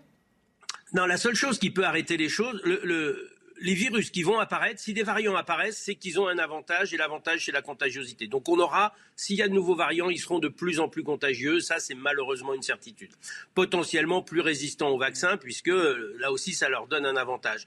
L'intérêt ou l'espoir qu'on a quelque part, c'est que petit à petit, cette coexistence de l'homme et du virus fasse que le virus perde en pathogénicité. bon, ça, c'est pas, c'est pas, c'est pas gravé dans le marbre, si j'ose dire. Mais alors, on vous pour les antibiotiques, par exemple, plus on donne d'antibiotiques à quelqu'un, euh, euh, moins il est résistant. Par, bah, on dit que le, il y a de la résistance qui se met en place. C'est vrai aussi pour le, le, vaccin. En clair, si euh, est-ce que le vaccin favorise les variants? C'est une question que je pose régulièrement et j'arrive jamais à avoir une réponse. Dans l'absolu, oui, puisque euh, dès lors que vous êtes protégé contre un certain variant grâce à votre vaccin, quelque part, vous luttez contre sa capacité de se transmettre, donc dans sa contagiosité. Si un autre virus développe, lui, un petit peu un échappement à ce vaccin, il a aussi un avantage et petit à petit, il prend le dessus.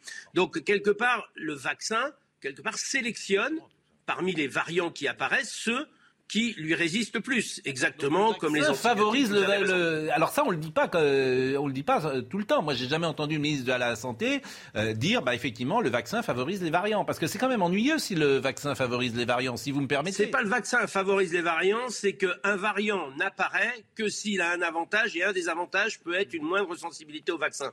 C'est pas le vaccin qui forcément induit la résistance. À la même chose, c'est-à-dire que si tout le monde est vacciné, les variants arrivent. C'est pas obligatoire qu'ils arrivent. Non, mais si, pas si un variant non. arrive, c'est qu'il est résistant. Oui, bah, j'entends bien. Bon, donc moi je dis c'est sans fin. Donc je sais pas, euh, on est parti pour une séquence. On est d'accord que l'année 2023, 2022, pardon, l'année 2022, on est bon pour une quatrième et cinquième dose. Là, je vois pas, euh, il va être présent. Il va être présent au début de l'année, donc il est présent. Donc 2022, déjà c'est c'est cuit, si j'ose dire. Le premier semestre 2022 restera un premier semestre Covid. La troisième dose est nécessaire pour en limiter les effets. Après, l'évolution du virus, elle est totalement inconnue et euh, si Donc, un nouveau virus pour apparaît, les enfants, la vie qu'on a, etc. Bon, merci Monsieur Rabot, merci de votre précision, merci de votre clarté, merci de votre pédagogie, parce que euh, j'ai tout compris. Il nous reste trois minutes, donc euh, qu'est-ce que vous voulez dire? Non, je dis, euh, le problème n'est pas qu'on ait besoin d'une quatrième ou d'une cinquième dose. Le problème, c'est qu'en réalité, on n'est pas sûr que ça marche. Voilà, c'est ce que vous venez de mettre en lumière. Si, ça marche pour protéger les cas graves et euh, faire qu'il y ait de moins de morts euh, en France. Voilà ce que je comprends. Donc il faut dire la vérité, c'est-à-dire que c'est ce qu'on a de mieux, mais c'est pas euh, la, La vérité, c'est qu'il faut se faire vacciner, point barre. Oui, je suis d'accord. Oui, mais alors d'accord. Mais il faut se faire vacciner, mais donnant, donnant. Mon Noël à moi. Si on se fait vacciner, pas de restrictions. C'est ça le truc. C'est ça qu'on nous avait promis. C'est ça que disent les jeunes. On nous avait Hélas, dit vaccin hélas, ça contre liberté. Eh ben, je suis désolé, bah la liberté. c'est masque, que ça restriction. ne marcherait que si tout le monde Voilà. était vacciné. Non, Tant que Et- vous avez- ça tant vous avez dit Mon Noël à moi. Vaccin contre liberté. Mon Noël, mon Noël à moi. Mon Noël, Vous avez des risques, c'est tout. mon Noël à moi, Patrick Sébastien. Mon meilleur souvenir Noël, il remonte à très loin. C'est quand je suis arrivé à Paris, que je passais dans les cabarets. J'ai eu la chance de faire un soir un truc, je ne sais pas si ça existe encore, c'était le Noël des clochards, qui se passait sous le pont de la Tournelle à Paris, où euh, on avait organisé, les gens avaient organisé une distribution de repas, euh, de, de boissons pour le Noël des clochards. Et c'était merveilleux parce qu'on a fait le spectacle pour eux, je faisais des imitations. Mais ce qui était marrant, c'était que sur le pont de la Tournelle, et au-dessus, il y avait la tour d'argent. C'est-à-dire que d'où on était, il y avait tous les clochards qui étaient là, et quand on levait les yeux, on voyait les grosses voitures arriver avec les, avec les manteaux en fourrure, avec les gens qui allaient réveillonner dans un, dans un endroit certainement un des plus grands endroits de luxe de la capitale. Et à quelques mètres en dessous, il y avait les clochards. Et quand on les voyait sortir des bagnoles, ils se marraient plus chez les clochards qu'en sortant des Rolls. Donc ça reste un souvenir qui m'a beaucoup marqué. Et puis on termine tous les jours maintenant par une petite chanson euh, euh, de Noël, et c'est Let It Snow de Sinatra. Et je sais que vous êtes, voilà, vous êtes un fan de Sinatra. J'adore. Je vais aller le voir. Vous allez voir qui J'ai fait un vœu. Vous allez aller voir Sinatra Je vais aller sur la tombe de Sinatra. Ah oui. J'ai fait un vœu. Je crois que c'était au paradis direct. J'ai fait un vœu. Ah bah, si Il est enterré où? Il est enterré à Los Angeles? Palm Springs. À Palm Springs. Peut-être Ah ouais. chez lui. Let it snow, let it snow. Bon, Jacques, sur un malentendu, ça se vend bien ou pas? Pas mal. On n'en a pas beaucoup parlé ce matin, mais parce que. bien, c'est déjà bien. mais, bon, c'est un, vrai cadeau de Noël, hein, en plus. C'est un truc marrant. Voilà, c'est un Ouais. truc marrant. Et il y, a la, co- il y a la Ligue des Champions ce midi, le Oui, tirage. tirage au sort, oui. Bon, avec le PSG et Lille. PSG, Lille qui devrait avoir un tirage au sort entre guillemets favorable parce qu'il a terminé premier de son groupe. Quant au Paris Saint-Germain, quoi qu'il arrive, il est sûr de prendre un club immense du Gotha européen. Quoi qu'il arrive. Bon, il a terminé deuxième de son groupe. Voilà, vous avez tout. Vous faites quoi à Noël? Je vais en Ardèche. Ah, c'est bien. Chez votre. euh, Chez mon amoureuse. Chez votre amoureuse. Voilà. C'est bien. Et ses parents. Et c'est ah bah, bah, c'est. Voilà, bah, je vous dis tout. Vous pouvez me poser la question. Bah non, mais bien sûr. Euh, ni, euh, votre petit-fils, vous avez combien de petits-fils J'ai aujourd'hui une petite fille qui s'appelle Lily, Hmm. qui a 15 mois, Hmm. et j'ai un petit-fils qui s'appelle Harel, qui a à peine deux mois. Donc vous allez euh, faire des Il est né le petits- 30 octobre. Donc là, vous pouvez faire le Père Noël quasiment. On vous met une. C'est peut-être un peu tôt quand même. Non, Je bah non, faire, vous êtes bien je là. vous Non, non, mais je vais le faire. Non, mais je faire. alors. Nicolas Bayet était à la réalisation, Mathieu était au son, Mélanie était à la vision. Merci à Marine Lançon et à Arthur Muriot qui étaient avec nous. Jean-Marc Morandini dans une seconde. C'était animé, comme toujours, euh, lorsque l'ami Gérard et, et- et Jean Messia sont présents sur le plateau. Retrouvez ce programme dès maintenant sur cnews.fr. Pas grave. Pas grave.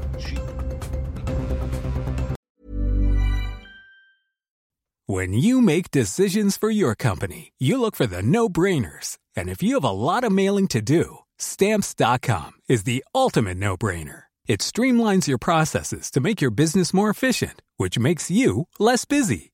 Mail checks, invoices, legal documents, and everything you need to keep your business running with stamps.com. Seamlessly connect with every major marketplace and shopping cart. Schedule package pickups and see your cheapest and fastest shipping options from different carriers. With rates up to 89% off USPS and UPS rates. And with the Stamps.com mobile app, you can take care of mailing and shipping wherever you are. Make the same no-brainer decision as over 1 million other businesses with Stamps.com. Sign up with Code PROGRAM for a four-week trial, plus free postage and a free digital scale. No long-term commitments or contracts. That's Stamps.com. Code PROGRAM.